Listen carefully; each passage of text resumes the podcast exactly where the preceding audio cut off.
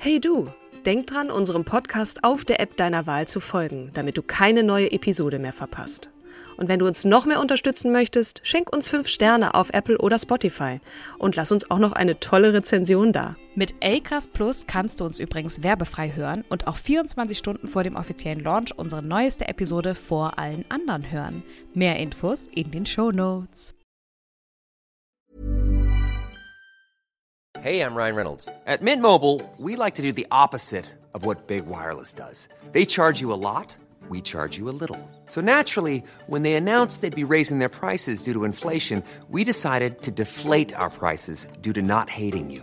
That's right. We're cutting the price of Mint Unlimited from $30 a month to just $15 a month. Give it a try at mintmobile.com slash switch. $45 upfront for three months plus taxes and fees. Promote for new customers for limited time. Unlimited more than 40 gigabytes per month. Slows. Full terms at mintmobile.com.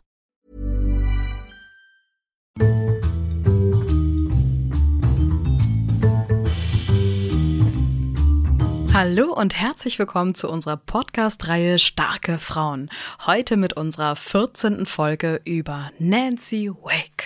Wir stellen euch in jeder Folge eine Frau vor, das heißt eine von uns der jeweils anderen. Und äh, die haben wir ausgesucht, weil wir die für starke Frauen erachten und hoffen, dass sie auch Vorbilder für euch sind.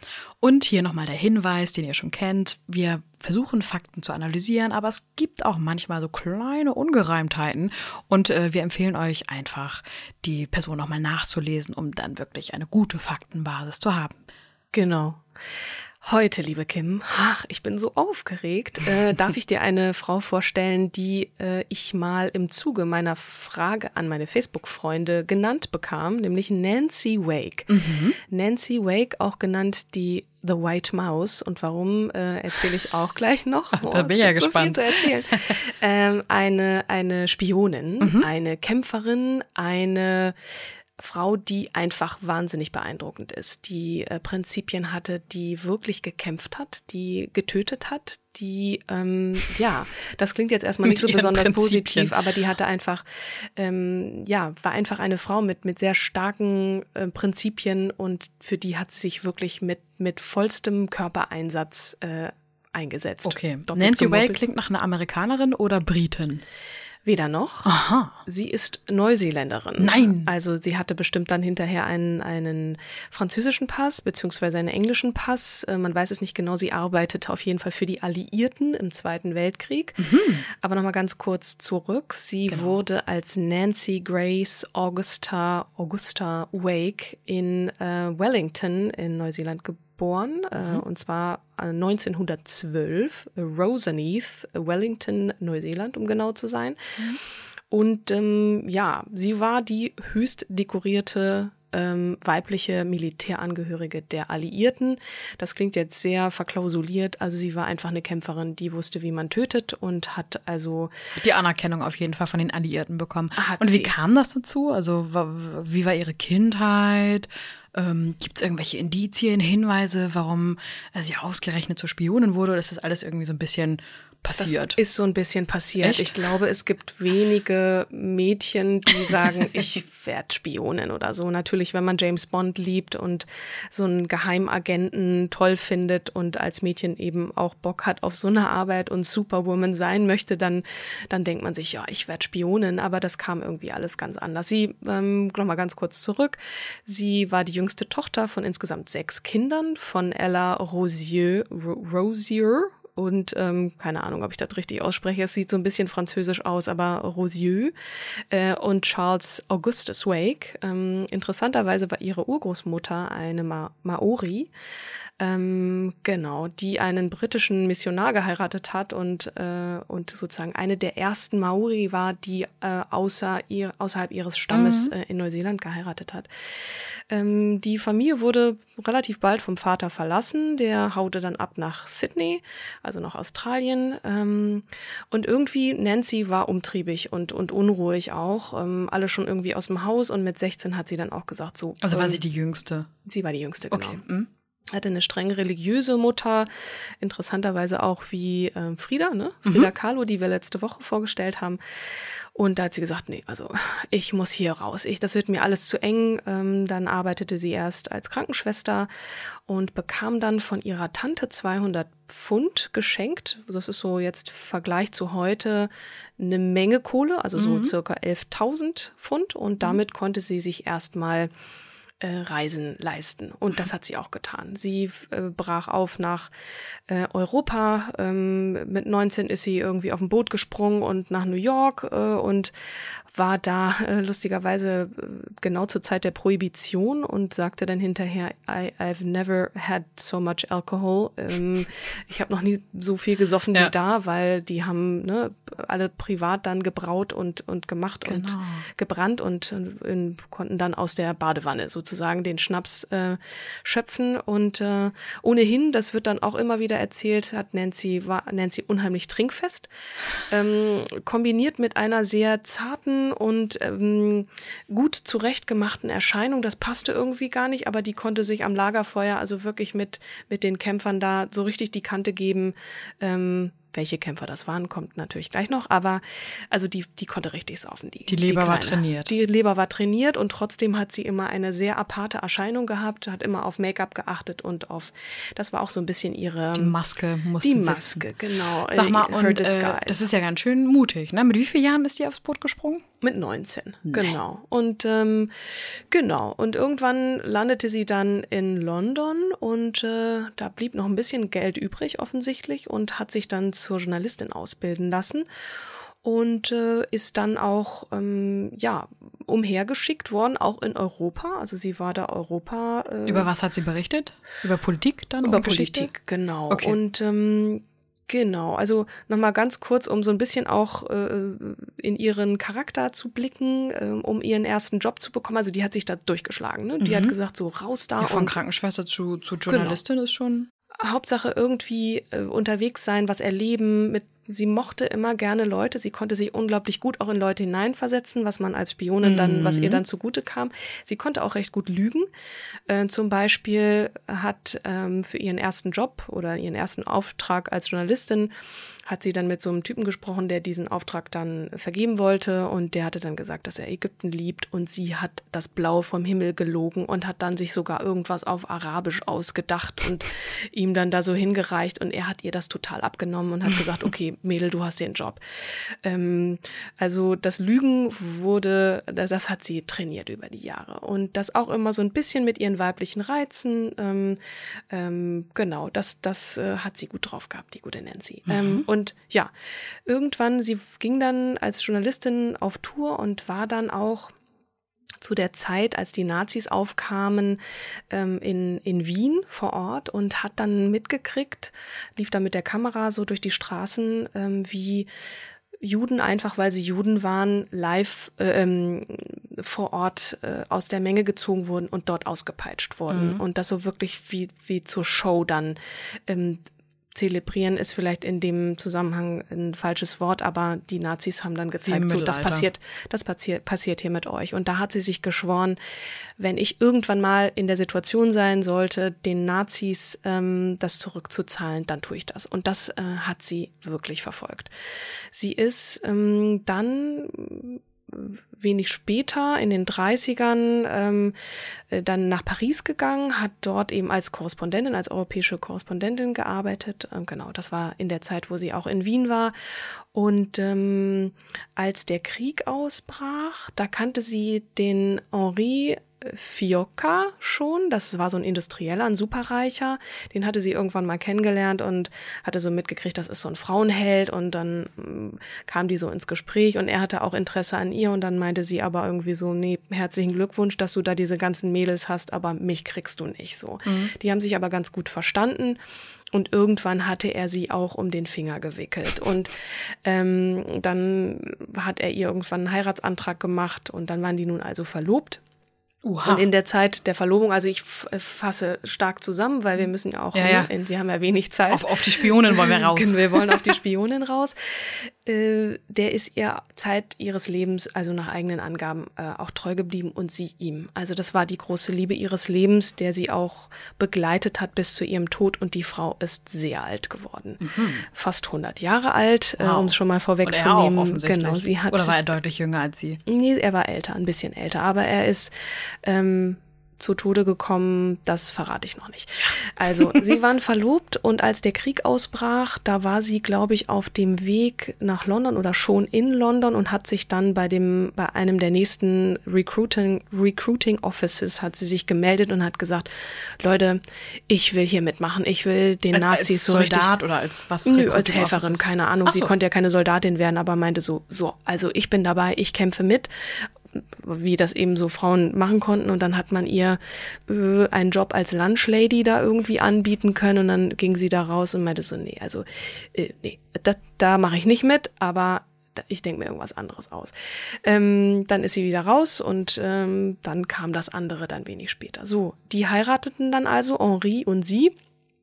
Und er war nun also so äh, gut ähm, in, in Lohn und Broten, also er hatte mhm. viel Geld und die haben während des Kriegs dann schon angefangen, äh, viele Vorräte zu sammeln und auch äh, zum Teil, also weil die Nazis ja dann auch irgendwann in Frankreich einmarschiert mhm. sind und das Land sozusagen übernommen hatten, mhm. bis auf den südlichen Teil, der nicht besetzt war, soweit ich weiß, ähm, haben dann in den schwierigen Zeiten auch immer wieder ihren Nachbarn und Freunden geholfen. So fing das Ganze dann an. Ne? Also die hm. haben dann auch irgendwie Militärfahrzeuge, äh, ähm, äh, nicht Militärfahrzeuge, so LKWs äh, gekauft von dem Geld und sind dann immer so ein bisschen ja durch die Gegend gefahren und haben dann die okay. umliegenden ähm, Menschen versorgt. Und nicht nur das, ähm, die haben auch äh, ähm, Flüchtlinge zur spanischen Grenze transportiert. Mhm. Also die haben, waren sozusagen Helfershelfer, die haben nicht nur Essen gebunkert und verteilt, mhm. sondern sind da auch wirklich dann aktiv geworden. Mhm. Ähm, bis, Ist ja auch risikobehaftet, ne? Genau. Mhm. Es hat sich dann ja in Frankreich die Resistance, also diese Widerstandsbewegung, mhm. formiert und da ist Nancy und ihrem sind Nancy und ihr Mann dann also wirklich auch beigetreten und haben mit falschen Papieren agiert und äh, sind dann immer so auf, auf diesen Grenzzonen hin und her und sind interessanterweise, also das, äh, die Gestapo waren denen immer auf der Spur mhm. und haben sie aber nie gekriegt, bis ähm, zu einem Zeitpunkt, wo sie in Toulouse war, die Nancy.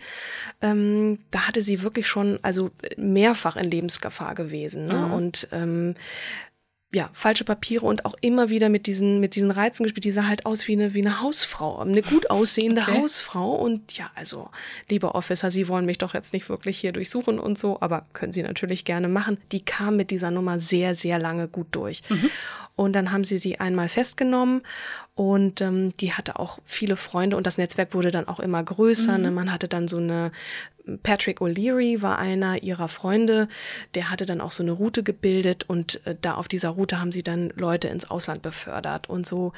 Und ähm, okay, dann wurde sie von der Gestapo verhaftet. Da wurde sie verhaftet, genau. Und äh, nach vier Tagen, also wirklich auch gefoltert und gemacht und wow. ähm, äh, hat dann irgendwas erzählt von wegen, sie will jetzt ausreisen. Also die, die wollte dann irgendwann, weil es einfach zu gefährlich wurde, dann nach, nach Großbritannien äh, raus und äh, um dieses Land zu verlassen, da musste man wirklich viel anstellen. Also es hat sehr lange gedauert. Aber sie kam dann von der Polizei los, weil man ihr nichts nachweisen konnte. Mhm. Also sie, man wusste nicht und White Mouse deswegen, weil sie immer wieder durch die Finger geflutscht ist, mhm. ne, dass man sie nicht sehen konnte. Aha.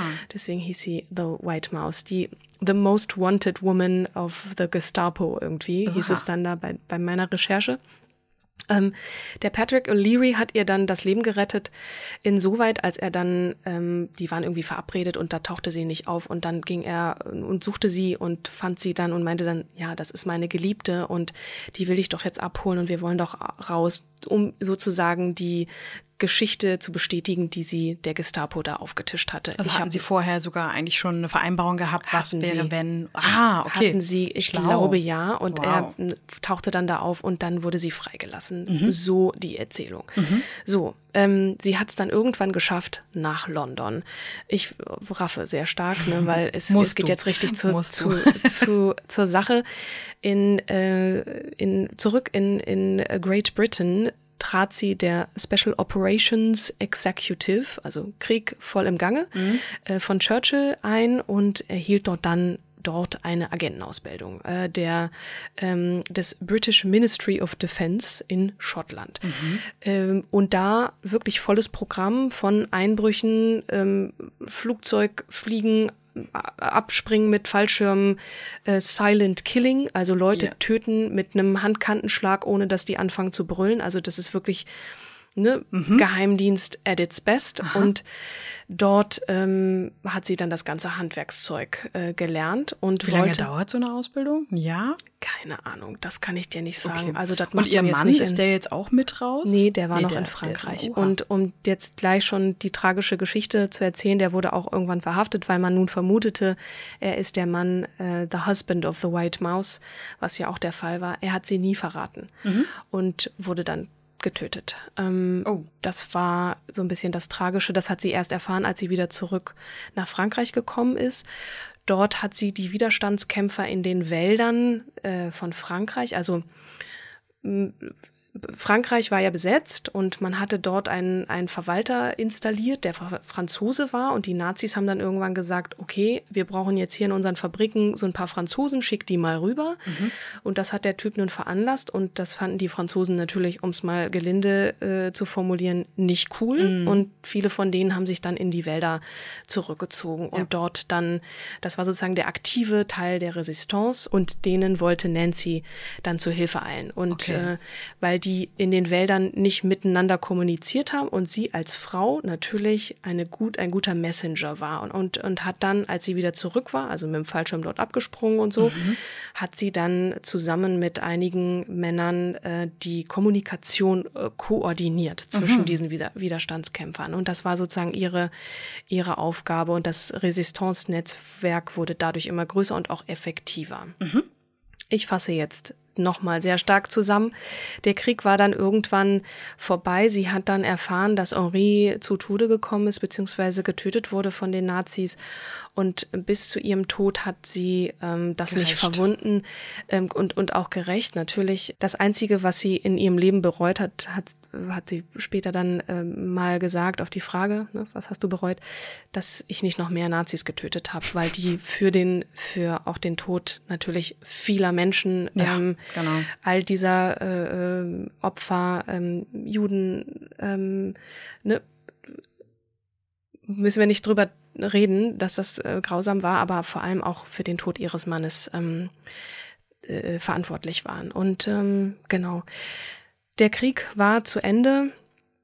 Ähm, ich überlege gerade noch, ob ich noch irgendwas erzählen soll von all diesen Dingen, die sie da getan hat. Also sie hat einmal, als sie dann wirklich die Leute, den jemanden in einem eins zu eins Kampf umgebracht hat, da hatte sie mal so den Moment, wo sie merkt, äh, merkte, diese Ausbildung ist effektiv gewesen. Ich weiß, wie ich jemanden töten kann mit, mit wenigen Mitteln, ne? mit, mhm. mit einfachen Bewegungen und das hat ihr schon zugesetzt. Also sie war jetzt nicht eine, eine kalte, herzlose Frau, so. sondern hat wirklich daran zu knabbern gehabt, auch wenn das jetzt ein Nazi war und ähm, der für grausame Dinge zu, äh, ähm, äh, getan hat in seinem Leben ähm, hat sie damit schon zu kämpfen gehabt, auch äh, psychologisch gesehen, dass mhm. sie diesen, dass, dass sie da einen Menschen getötet hat. Okay. So in einem, in einem 1 zu 1 Kampf. Also, Weiß man eigentlich äh, die Anzahl der Menschen, die sie getötet hat?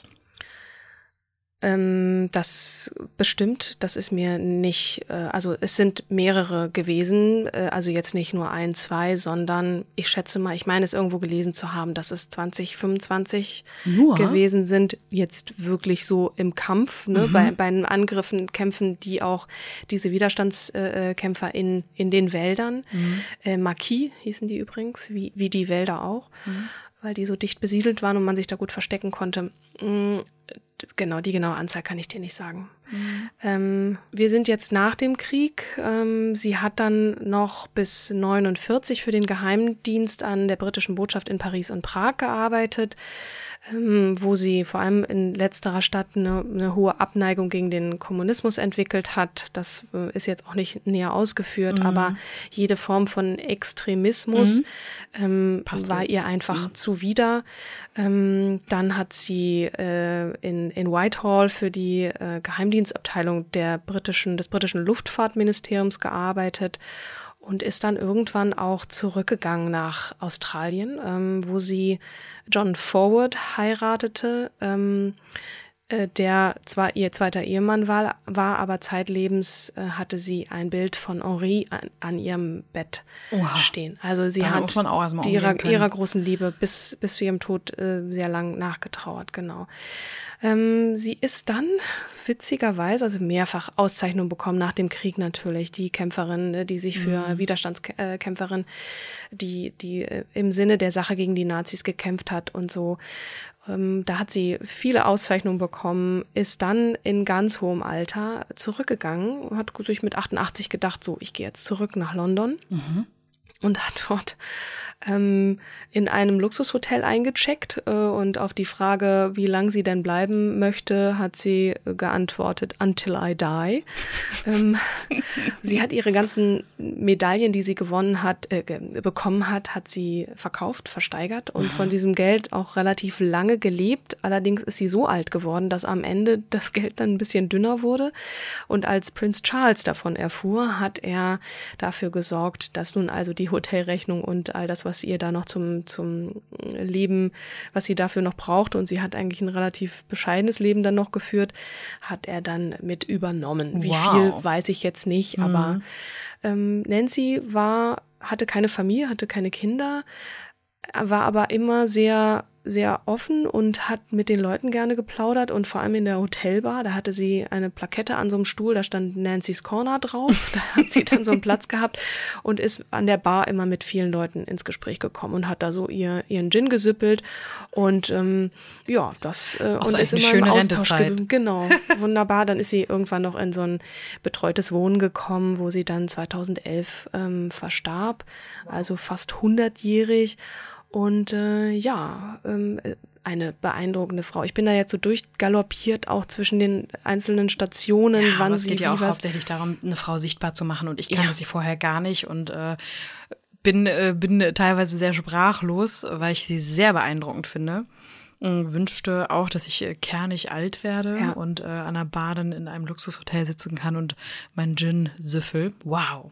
Und diese Geschichten zu erzählen, ne? Ich glaube, ich habe auch mhm. noch vergessen, dass sie einmal wirklich mit dem Fahrrad quer durchs Land gefahren, also ne, über über einem Gebiet abzuspringen, da mit Fallschirm und so, das mhm. das ist ja noch irgendwie nachvollziehbar, aber äh, wirklich hunderte von Kilometern ich weiß nicht, über die Pyrenäen, also und dann immer an diesen deutschen Checkpoints vorbei und mhm. so und und diese Angst zu haben, ich schaff's vielleicht nicht, ne? Und ja. dann trotzdem weiter in die Pedale zu treten und zu sagen, fuck it, jetzt jetzt habe ich doch das F-Wort äh, benutzt, ne? Aber wirklich diesen diesen Willen zu haben und zu sagen so, ich zeig's euch das ist schon bemerkenswert. Und dann auch wirklich mit einem Lächeln immer da zu stehen. Irgendwann hat sie dann mal angehalten und ihr Make-up aufgefrischt, damit sie auch ja als, als gute Hausfrau da durchgeht.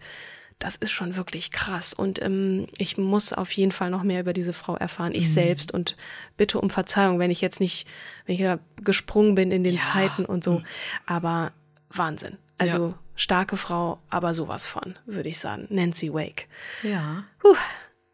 Schweißperlen auf der Stirn, du. Ja. Wissen wir schon, was als nächstes kommt? Es ist jetzt schwer, einen nächsten Übergang zu finden, aber. Nee, den finde ich gerade überhaupt nicht. Nee, ne? Das muss erstmal sacken lassen, die The White Mouse. Ja, und ich finde es auch wieder spannend, dass es halt ähm, einen James Bond gibt, aber und dann äh, Superwoman als ähm, hochgeschnürte äh, und ähm, Hotpants tragende äh, Corsagen-Outfit-Dame. Ja. Ähm, ähm, ich hätte mir gerne eine Nancy Wake als James Bond gewünscht. Ja, die gibt's so, ja vielleicht, vielleicht gibt's auch noch. die demnächst das mal, liebe mal. Filmproduzenten und äh, Fernsehproduzenten. Das wäre eine hammerinteressante. Wobei ne, natürlich James Bond auch als, als Sexsymbol daherkommt. Also mit seinen Reizen ist er mm. natürlich schon sehr. Ne?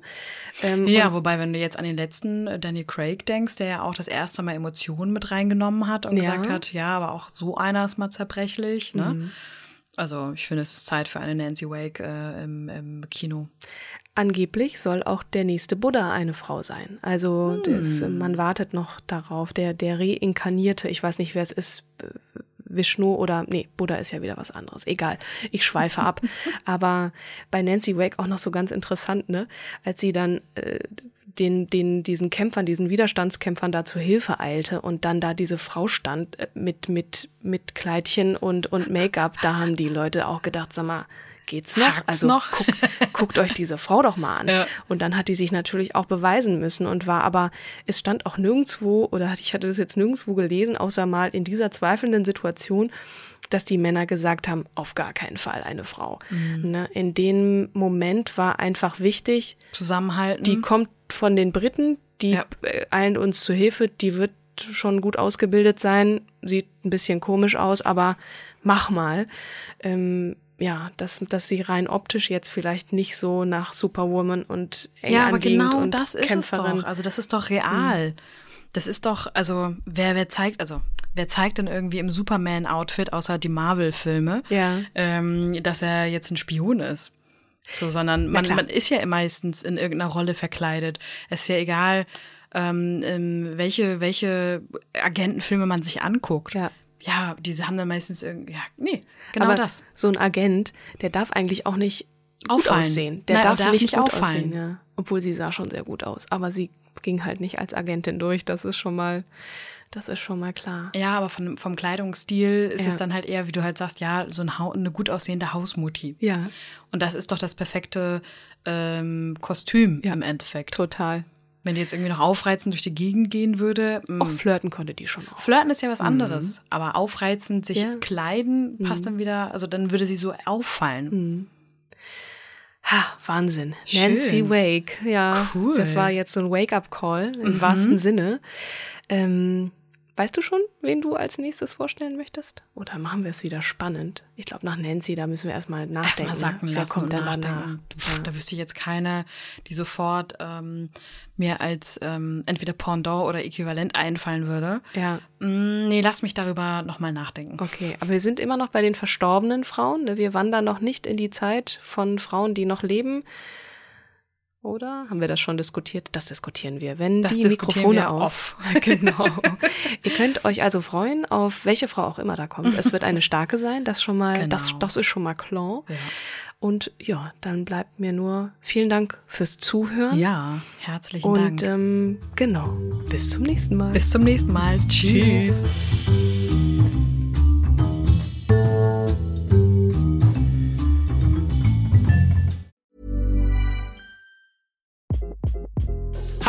This is Craig Robinson from Ways to Win, and support for this podcast comes from Invesco QQQ, the official ETF of the NCAA. Invesco QQQ is proud to sponsor this episode and even prouder to provide access to innovation for the last 25 years. Basketball has had innovations over the years too. We're seeing the game played in new ways every day. Learn more at Invesco.com slash QQQ. Let's rethink possibility. Investco Distributors, Inc.